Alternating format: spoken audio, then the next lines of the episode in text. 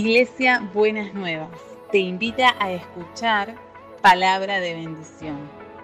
Escúchanos en www.buenasnuevas.org.ar. Estoy aquí. Qué lindo es pensar que abrazarnos a Jesucristo es la manera más clara y concreta de proyectarnos en la vida hacia algo mejor, ¿no? Por eso decimos que no hay vuelta atrás. Porque las cosas que, que van a... Es más, hasta las buenas que están atrás, las dejamos atrás. ¿Para qué? Para Él y para ir por algo mejor todavía, ¿no es cierto? Tal cual. O sea, qué bueno que estuvo lo de ayer.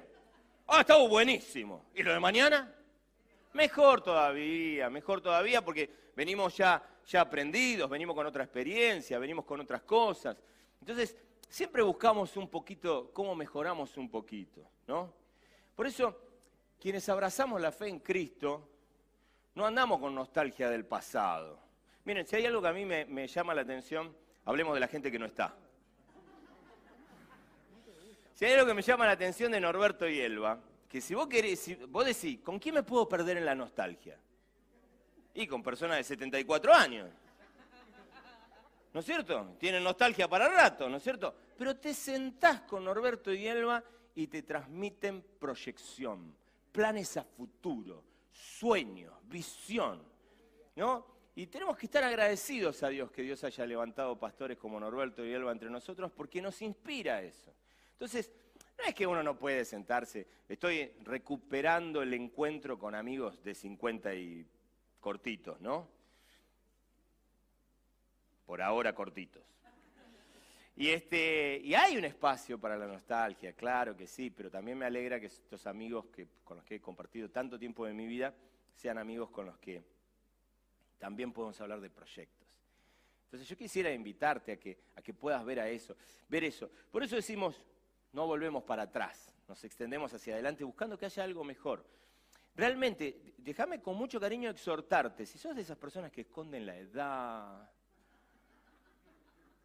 que ay, cuando yo era joven, ¿no? No, para adelante, ¿con qué qué demonio nuevo nos vamos a comer crudo? ¿A qué le vamos a ganar mañana? ¿No? Ese debe ser el espíritu que abrazamos aquellos que eh, somos más que vencedores en Cristo Jesús. Saben, esto no es euforia negacionista, ¿no? ¿no? No estamos hablando de negar los problemas, ni de dificultades, ni nada, sino recordar en medio de las dificultades más profundas el Dios que tenemos, ¿no? Estamos hablando de eso, para ponerlo en concreto. Le damos gracias a Dios por su palabra, ¿eh? por su palabra. Y, le damos gracias a Dios por, los mensajes de este mes, que son mensajes que están aferrados a las escrituras bíblicas, pero que también nos hablan del Jesucristo que no está encerrado en los cuatro, en los cuatro evangelios, sino ni en Apocalipsis, sino que estamos hablando de un Jesús vivo y activo hoy. Cómo me gusta que Elba nos lo recuerde, ¿no es cierto? No, no, no estamos hablando, no, no, no, hacemos anclaje solamente en el Jesús histórico. Jesús tiene muchísimos años trabajando para la iglesia, lo ha hecho antes y lo seguirá haciendo. Y en ese sentido, por eso creemos definitivamente que tenemos una posibilidad maravillosa en descubrir a Jesús cada día, más allá del Jesús que caminó las calles polvorientas de este planeta hace tantos años atrás. Y estamos convencidos de eso. Entonces, queremos enseñarte eso. Y entonces, nos anclamos en la Biblia, nos anclamos en la palabra, nos anclamos en el poder y la manifestación del Espíritu Santo y nos anclamos en la relación cotidiana con Jesús. Y en eso yo quisiera animarte a que lo puedas ver. Entonces hay, revelación de parte de Dios. Entendemos claramente que la revelación que vos recibas no puede negar la Biblia, porque Dios no se anda contradiciendo, ¿no es cierto?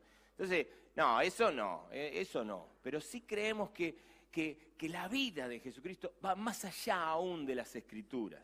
Pero creemos que las escrituras son un anclaje más que interesante y por eso recordamos este mes y nos detenemos a pensar en la Biblia como una herramienta, como te lo supe decir hace algunos domingos atrás, una herramienta maravillosa para que tengamos en cuenta. Ahora bien, Eh, algo que a mí me parece importante tener en cuenta, cuando yo era, cuando yo era eh, jovencito, había un versículo con el que muchas veces nos torturaban la cabeza para hacer evangelización, ¿no es cierto? O hacer, en realidad, para hacer esto del proselitismo evangélico, ¿no es cierto? Y, y el pasaje era la palabra de Dios no vuelve vacía, ¿no? Entonces había que predicar a tiempo y fuera de tiempo. Y con este versículo yo muchas veces, por lo menos eso entendía, no sé si era la intención de mis maestros, pero lo que yo recibía muchas veces es, vos predicá porque la palabra de Dios no vuelve vacía. Entonces es como, como si vos tiraras como una frase mágica, ¿me entendés? O como si tiraras un conjuro. Entonces vos decís la palabra de Dios y ya lo jorobaste al otro, ¿no? Porque ya quedó engrampado, o sea, quedó, lo, agarró el Evangelio, porque la palabra de Dios no va a volver vacía, ¿me entendés? Entonces vos le tirás palabras así como, como puedas, ¿viste? Y se lo tirás y que pase algo.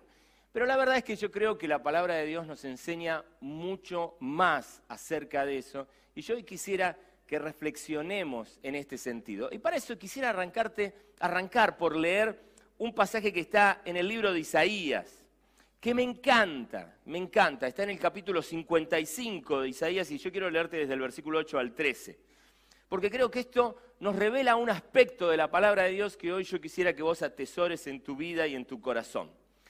Versículo 8 dice, porque mis pensamientos no son los de ustedes, ni sus caminos son los míos, afirma el Señor. Mis caminos y mis pensamientos son más altos que los de ustedes, más altos que los cielos sobre la tierra.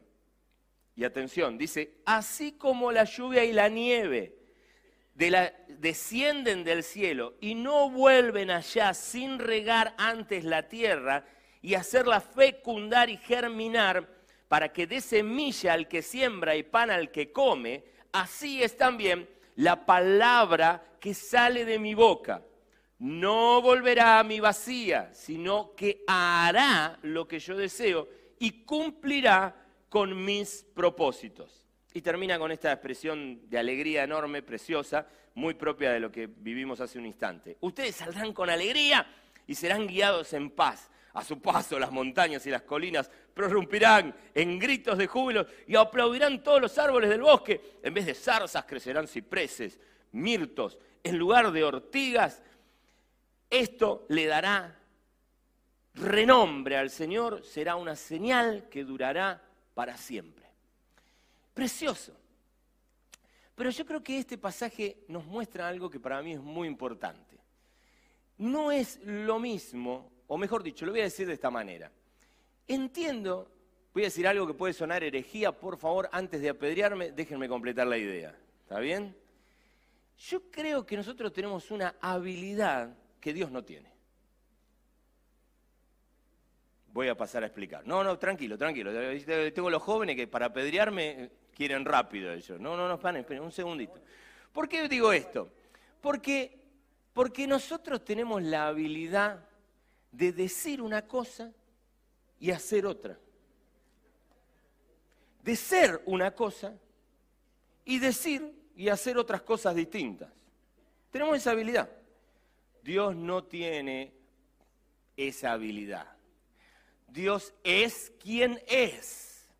Y Dios hace lo que dice y dice lo que hace. En Dios no hay esos dobleces.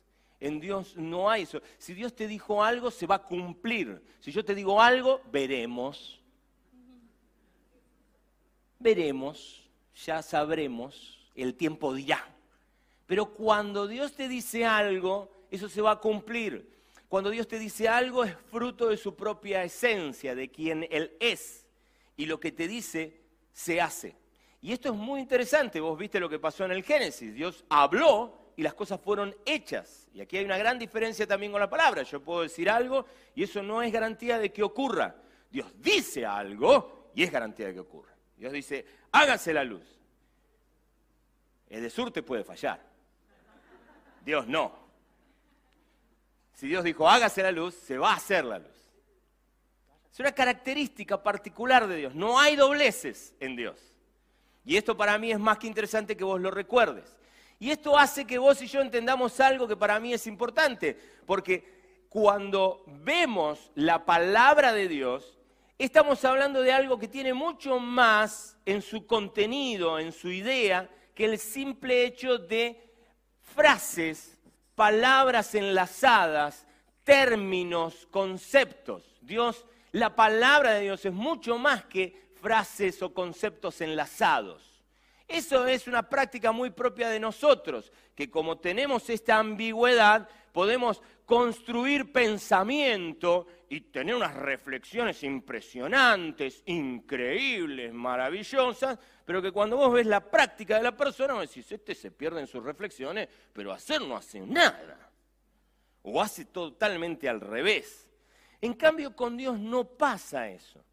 Y esto para mí es muy importante entenderlo, porque eso hace que en la concepción de este Espíritu de Dios, definitivamente nunca esté en sus planes que vos adquieras conocimiento conceptual, palabra, términos que atesores en tu cabeza y en tu corazón sin ningún tipo de bajada práctica. Es como una cosa inconcebible, como una locura, como un delirio.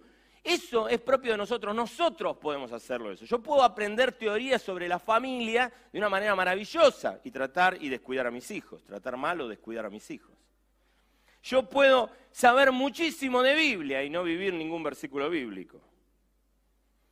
Puedo hacerlo. En el caso de Dios, no. Y ahí hay algo que para mí es muy interesante. Yo creo que ese es el, el desafío, es un desafío de este atributo de Dios que quiere transferírtelo a vos. Yo creo que Dios quiere, en gran parte, que nosotros podamos alinear lo que decimos con lo que hacemos, ser coherentes. Y yo creo que este es tu desafío como discípulo de Cristo.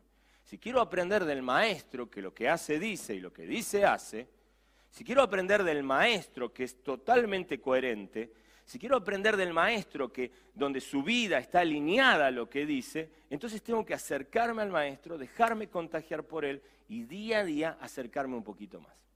Claro, alguien puede pensar a este momento la célebre frase demoníaca, qué difícil.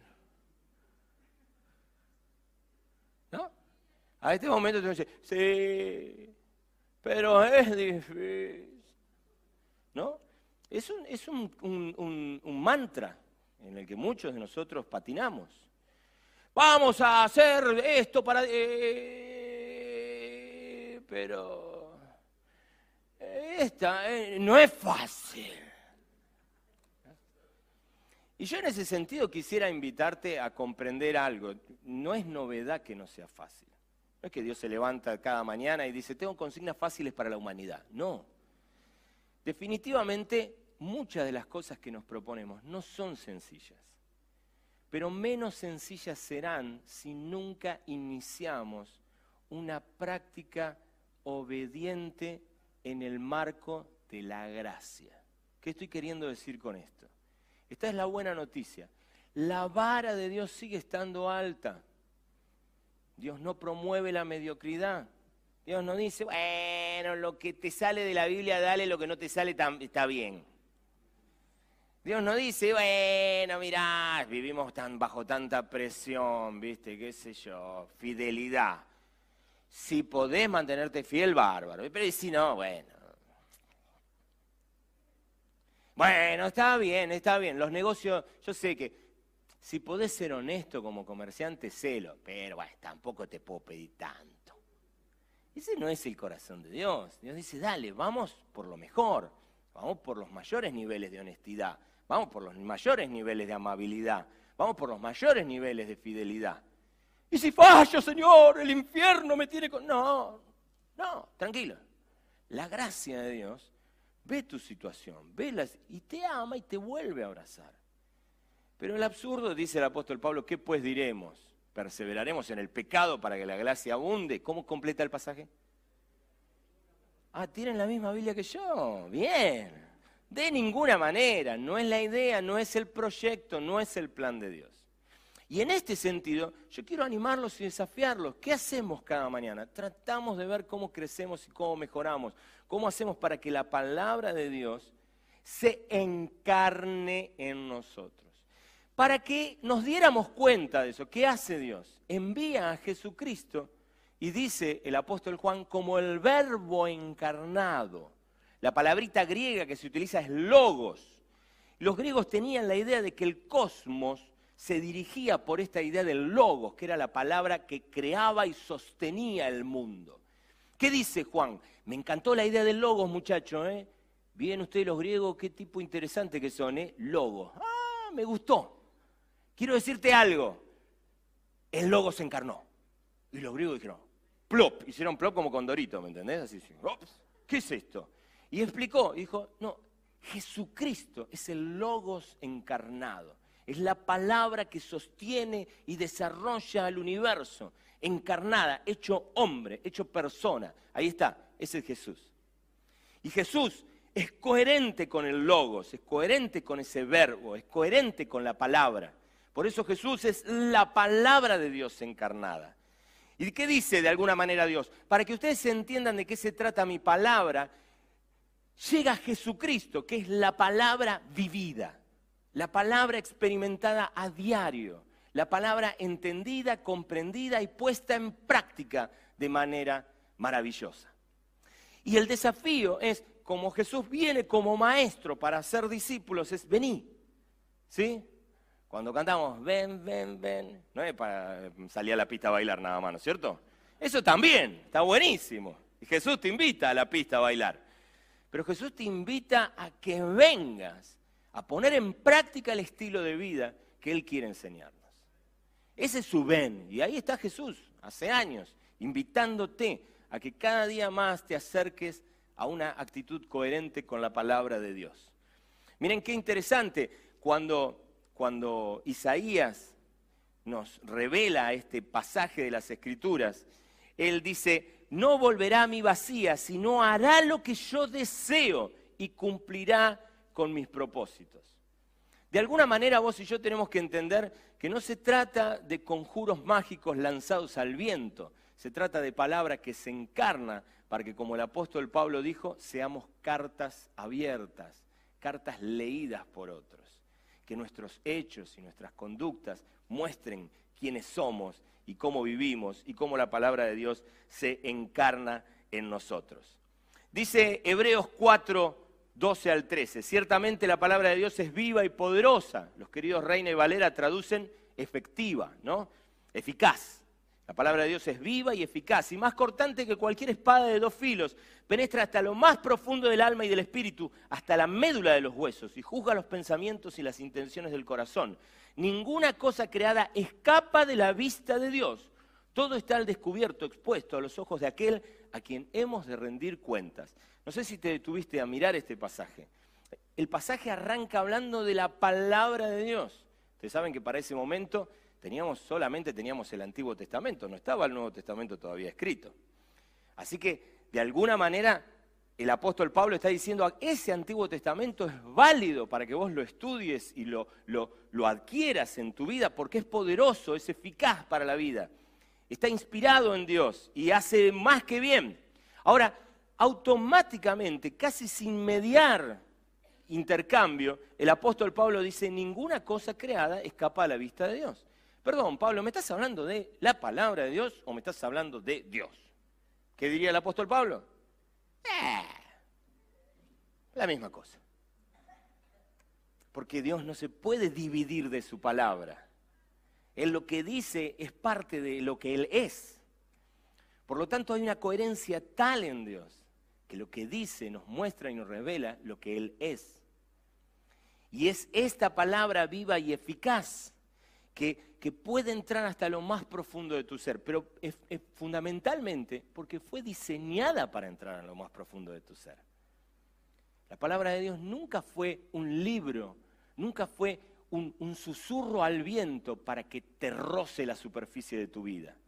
Fue diseñada para que penetre hasta lo más profundo de tu ser de manera tal que se te vuelva, se te vuelva huella genética, para que a tus hijos, en tus genes, le pases coherencia de palabra de Dios.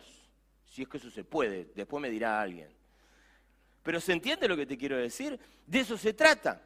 En eso estaba el corazón de Dios. Quiero que vivamos. Eh, Lenny hablaba de cómo abundamos en la palabra de Dios hace un instante.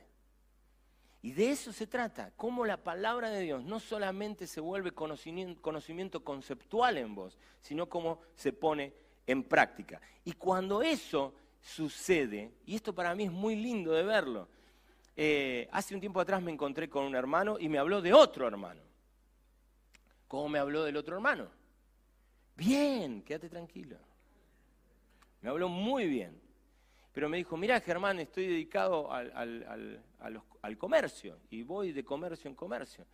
Y todas las personas que conozco, que conocen a este hermano, me hablan bien de él. Todos me dicen de lo honesto que es, de lo bueno que es, aún de lo hábil que es en sus negocios. Pero es hábil sin dejar de ser honesto y amable. Dice, y es luz. ¿No? Y eso, de eso se trata. Eso es palabra de Dios encarnada. En eso, a eso estamos llamados. ¿Qué le impacta a la gente? Que esta persona anda lugar por lugar citándole versículos bíblicos. ¿Qué es lo que la gente dice? Ah, vos lo conocés, fulano y tal. Ah, ¿cómo sabe de la Biblia?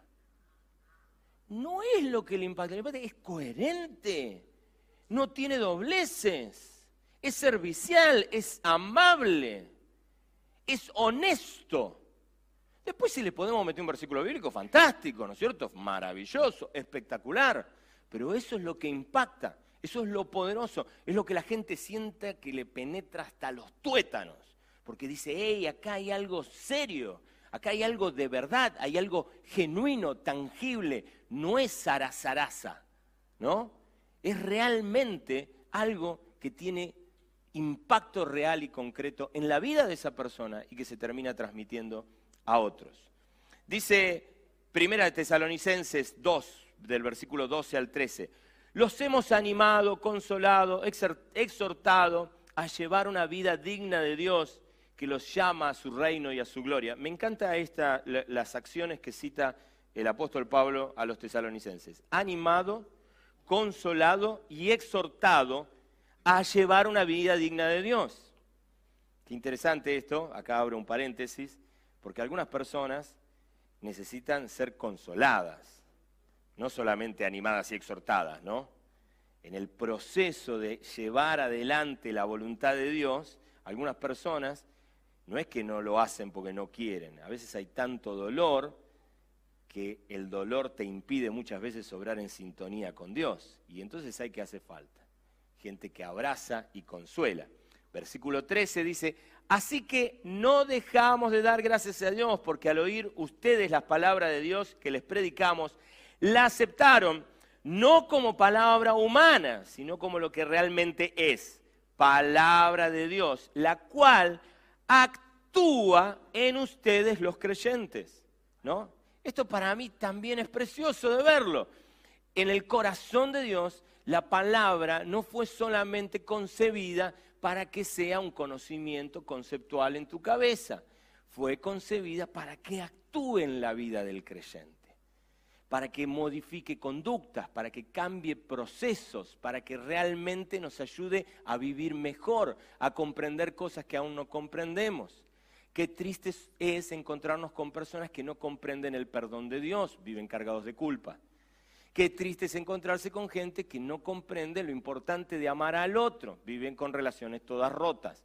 Qué triste es encontrarse con personas que no entienden que mejor es dar que recibir, viven avaros y en la pobreza, ¿no? Y así podríamos seguir. O avaros en la pobreza o empobreciendo a otros, que esa es la otra opción. Y esta mecánica tiene que ver con, con una no solo con una ignorancia de la palabra de Dios, sino que tiene que ver con que la palabra de Dios no termina de encarnarse en nosotros. Y esta dinámica para mí es más que interesante que nosotros la podamos ver. Y, dice el apóstol Pablo, es importante que vos entiendas que la palabra de Dios es distinta. Si vos no encarnás palabra de Germán Ortiz, está todo bien, casi te felicito, digamos. Pero la palabra de Dios merece ser encarnada. El impacto más genuino de la palabra de Dios es cuando se encarna en las personas. Dice Santiago 1, desde el versículo 22 al 27, Dice, no se contenten solo con escuchar la palabra, pues así se engañan a ustedes mismos. Déjenme subrayar esta, idea. Nos engañamos cuando solamente huimos. Nos enturbecemos la cabeza cuando solamente vivimos la, nos acercamos a la palabra de Dios para escucharla. Entonces dice, nos engañamos a nosotros mismos, se engañan a ustedes mismos. Llévenla a la práctica. Otra vez, llévenla a la práctica. El que escucha la palabra, pero no la pone en práctica, es como el que se mira en el espejo, su rostro en el espejo, y después de mirarse, se va y se olvida enseguida de cómo es, ¿no? Lo cual es terrible. En mi caso particular, si yo me hubiese olvidado de cómo me veía en el espejo en las primeras horas de la mañana, ustedes tendrían en este momento un espectáculo dantesco sería una cosa tristísima. Menos mal que al mirarme en el espejo dije, algo hay que hacer con esto. Y entonces la imagen que me devolvió el espejo fue llevada a un cambio de conducta. Si no arreglamos esto, la gente se va a asustar. Hoy va a estar más distraída con cómo me veo que lo, que lo que le digo y les quiero enseñar. Entonces uno más o menos se acomoda. Discúlpenme a la gente que es muy exigente y todavía no me ve lo suficientemente acomodado. Pero créanme que le puse onda, digamos. ¿está? Entonces acá estoy. Miro en el espejo, la imagen que me devuelve el espejo tiene que impactar de alguna manera mi vida para que yo haga algo con eso que me devuelve el espejo. Esa es lo que nos está proponiendo el apóstol Santiago, ¿no? Entonces dice, eh, después de mirarse se va y se olvida enseguida de cómo es. Pero quien se fija atentamente en la ley perfecta que da libertad, wow, cuánto que hay acá, Santiago, gracias por haberlo escrito. Y persevera en ella, no olvidando lo que ha oído, sino haciéndolo, recibirá bendición al practicarla. Y esto para mí es muy interesante. No dice recibirá bendición porque Dios ¡pling! te premia porque hiciste lo que vos querías, lo que él quería. No, no, es que en la práctica hay bendición. En la práctica hay bendición. Si vos no practicás, sonas mal, ¿no? Ahora, cuando vos practicás, bueno, qué bendición, porque este muchacho practica y lo que hace tiene resultados. No es que hay, no hay un designio antojadísimo antojadizo y mágico de parte de Dios. Ah, hizo lo que yo, yo quería que le hiciera. A ver, salte, salte, salte, que le tire una galletita. No, no es la idea. ¿eh? Lo voy a contratar allá para que me, me haga de reidor en los mensajes. ¿Se entiende? No funciona así. Es que en la misma práctica de lo que hacemos, los resultados son resultados de bendición. Versículo 26. Si alguien se cree religioso, atención, pero no le pone freno a su lengua, se engaña a sí mismo. Y su religión no sirve para nada. Se puso áspero Santiago. La religión pura y sin mancha delante de Dios, nuestro Padre, es esta, atender a los huérfanos y a las viudas en sus aflicciones y conservarse limpio de la corrupción del mundo. ¿Qué está diciendo el apóstol Pablo? El apóstol Santiago.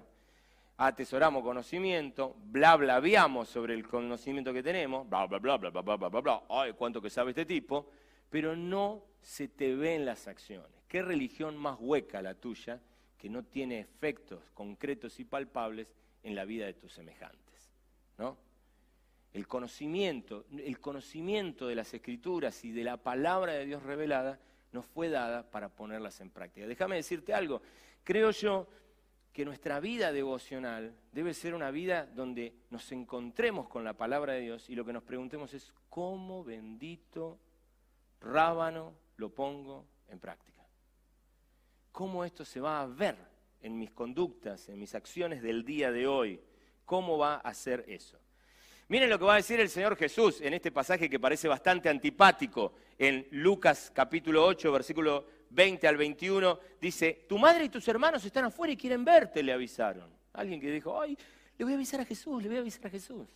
¿No? Y se acerca y Jesús dice, mi madre y mis hermanos son los que oyen la palabra de Dios y la ponen en práctica. El tono de voz corre por mi cuenta, no sé con qué tono lo dijo, ¿no? Pero es interesante percibir esto. Jesús dice, ¿qué me afilia a ustedes? El hecho de que escuchan la palabra, pero eso no queda en concepto oído, sino que se transforma en práctica. Y ah, hermanazo, ¿no? Qué lindo, ¿eh? ahí se establece una comunión única con Jesucristo.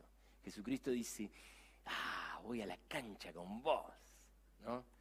Me encanta, tengo el placer de trabajar con un equipo en el Ministerio de Jóvenes. Perdónenme el resto de los ministerios. ¡Wow! Da gusto salir a la cancha con esa gente. ¡Wow! Ese es el tipo, rugen a la mañana. Desayunan demonios los tipos. ¡Wow! ¡Qué gente linda, Dios mío! Entonces, ¿y por qué? ¿Y por qué esos son mis hermanos los que oyen la palabra y la ponen en práctica? ¡Wow! Me gusta. Te envalentona en la vida. Está, es, lindo compartir tiempo con ese perfil de personas. Y ya lo vio Jesús. Y yo lo acepto, lo tomo, porque es tal cual. Es, así. Y perdonen, fue una humorada, ¿eh? En muchos ministerios contamos con la alegría de tener leones y leonas que, sirven al Señor con esta decisión. ¿no? Y esto para mí es, bueno, un motivo de alegría enorme. Dice, dice en Proverbios 30, versículo 5, dice, toda palabra de Dios es digna de crédito. Dios protege a los que buscan en él refugio. ¿no? Esto para mí nos recuerda algo maravilloso cuando vos te encontrás con la palabra de Dios y te encontrás en la disyuntiva de, ponerla en marcha o no, de, activarla, de que, de que se vuelva conducta en tu vida, acordate, es confiable. Uy, Germán, pero no sé qué hacer con esta palabra de Dios, en el lío que me meto si la pongo en práctica. Dale crédito, confía, lanzate en fe, tenelo en cuenta, no te apichones no, es cierto, no va a ser fácil. Pero déjame decirte algo, cuando nos alejamos de la palabra de Dios, más difícil se hace. Más difícil se hace. Hace un tiempo atrás hablaba con un adolescente. Qué bendito que soy yo con mis charlas con los adolescentes. Y me dice, Germán, me dice este adolescente, qué difícil que me hiciste la vida vos, ¿eh? Y yo me asusté y dije, uy, ¿y ahora cómo salgo de esto? Ya ahí nomás mandé como una oración flash. Dije, Señor, sacame de acá. ¿No? Y le digo, eh, me quedé sin palabras. ¿Qué le digo ahora? pero ¿por qué me decís eso? No, con todos los principios y valores que vos me enseñaste, eh, se me hace re difícil relacionarme con mis compañeros de escuela. Muy difícil. Uh, y me quedé, me quedé, digo, ¿cómo, ¿cómo salgo de acá? ¿Qué le pregunto? ¿Qué le digo? Y en mi oración yo creo que el Señor me mostró qué pregunta hacer. Y yo dije, perdón, ¿tus compañeros la pasan mejor que vos? Y él, él la expresión de él fue así, ¡Nah!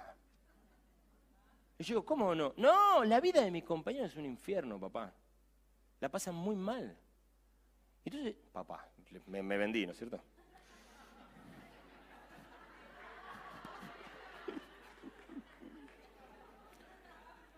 horas ensayando en casa delante del espejo.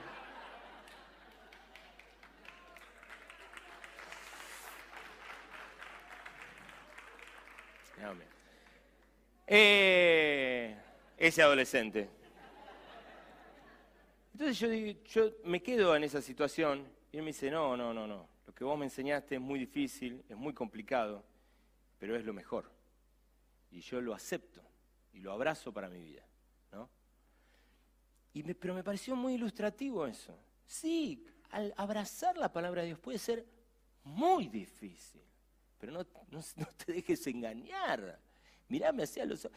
No te dejes engañar, lo otro es mucho peor. mucho peor. Vivir lejos de Dios es terrible. No hagas eso. La gente se enferma viviendo así.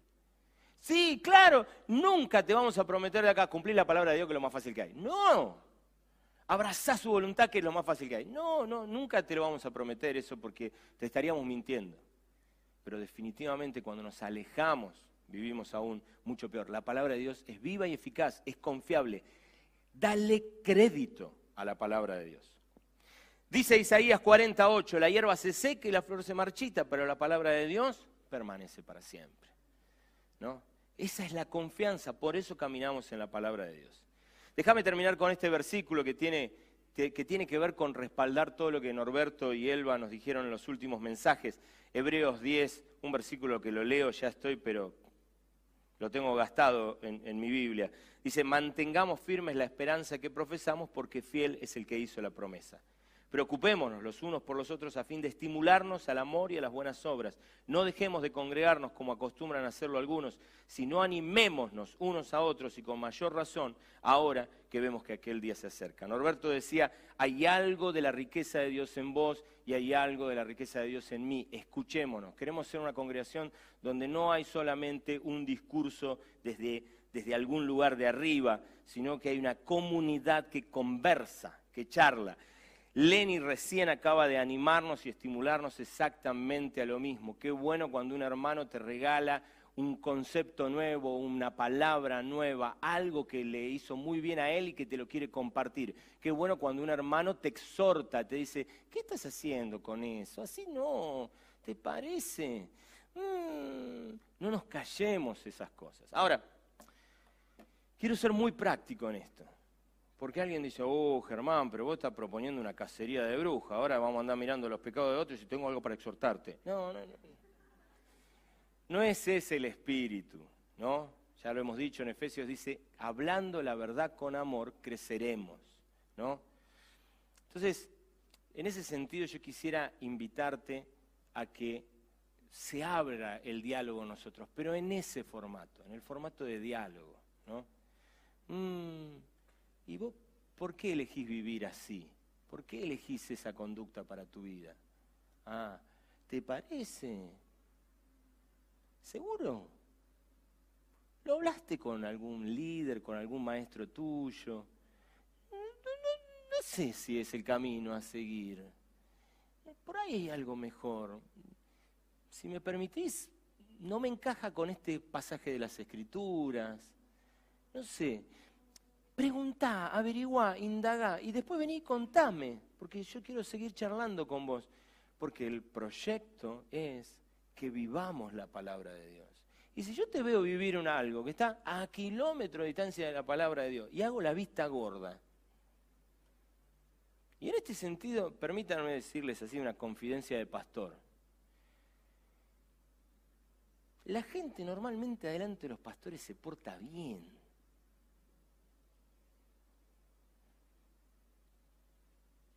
Perdonen, se ve que no despertamos la confianza necesaria, ya trabajaremos en eso. Pero lamentablemente pasa eso. Entonces, a veces que viene alguien y, no me da tiempo para pararlo y me dice, pastor, vi a tal persona haciendo tal, en la boca, silencio. Vaya y dígaselo a él, ¿qué viene a decírmelo a mí? Es que usted es el pastor. No, no, no, no funciona así. ¿No? Pero qué bueno que nosotros, pues, si vemos a alguien, yo no lo vi, ¿qué quiere que le diga? Entonces yo agarro y le digo, ¿le puedo decir que, que vos lo viste? No. ¿Qué quiere que haga yo? ¿Que le, ¿Qué le diga? El Señor me reveló. ¿Qué quiere que le diga? No, no hagamos eso. Entonces, cuando vemos a un hermano en falta, vos tenés que decir, y si lo vi yo, debe ser que el Señor me puso a mí acá. Entonces me acerco y le digo, pecador inmundo. No, no, alguien dijo, no, dijo alguien, muy bien, muy bien, muy bien. No, claro que no. Me acerco a la persona y digo, ¿qué, está pasando? ¿Qué sucede con esto? Míralo, revisalo, yo te quiero. Le das un abrazo, ¿no? Si no, yo no quiero, dicen los muchachos, ponerme la gorra. No, no, no, no ese es el espíritu, pero sí el espíritu es cuidarnos unos a otros. Yo estaba dando un examen de teología en el Instituto Bíblico Buenos Aires una vuelta y el querido Vilmar Casal, que era mi profesor de teología, eh, nos dejó el examen y nos entregó el examen y todos nos pusimos a, hacer el examen y vemos que él se para y se va. Y todos pensamos, esto es muy poco serio. ¿Cómo se va a ir? Vamos a hacer un examen. Entonces él, se, él era, le dicen el loco, por algo será. Entonces él se asoma por la puerta de nuevo y aparece y, hace, todo, y todos nos quedamos como diciendo, ah, Y él dice, me voy a ir ahora. Si alguien ve a su hermano copiarse, tiene prohibido venir a decírmelo a mí. No venga a decírmelo a mí. ¿Qué hace? Se lo dice a su hermano. Hey, no te copies.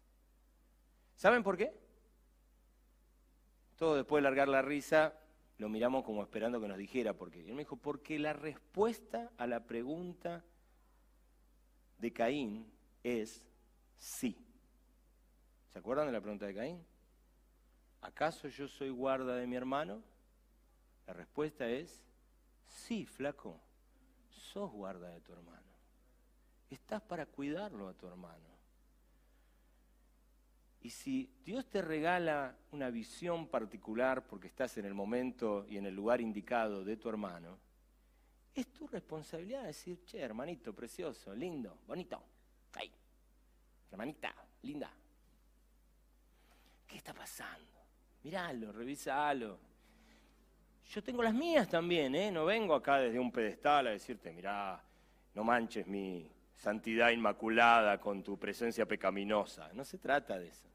Pero sí ayudamos a ajustar a la palabra de Dios. Y ese debería ser nuestro compromiso, que es un compromiso de cuidado entre unos y otros. Y es un compromiso de crecimiento. Porque en ese crecimiento ajustamos.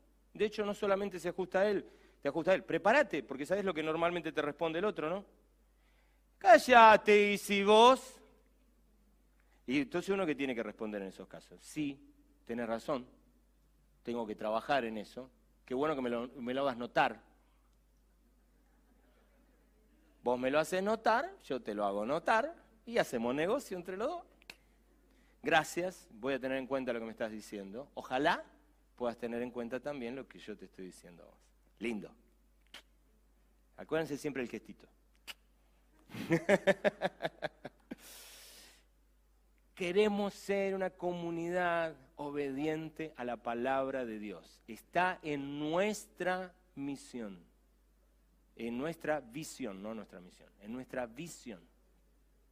Queremos ser coherentes con eso. ¿Te parece?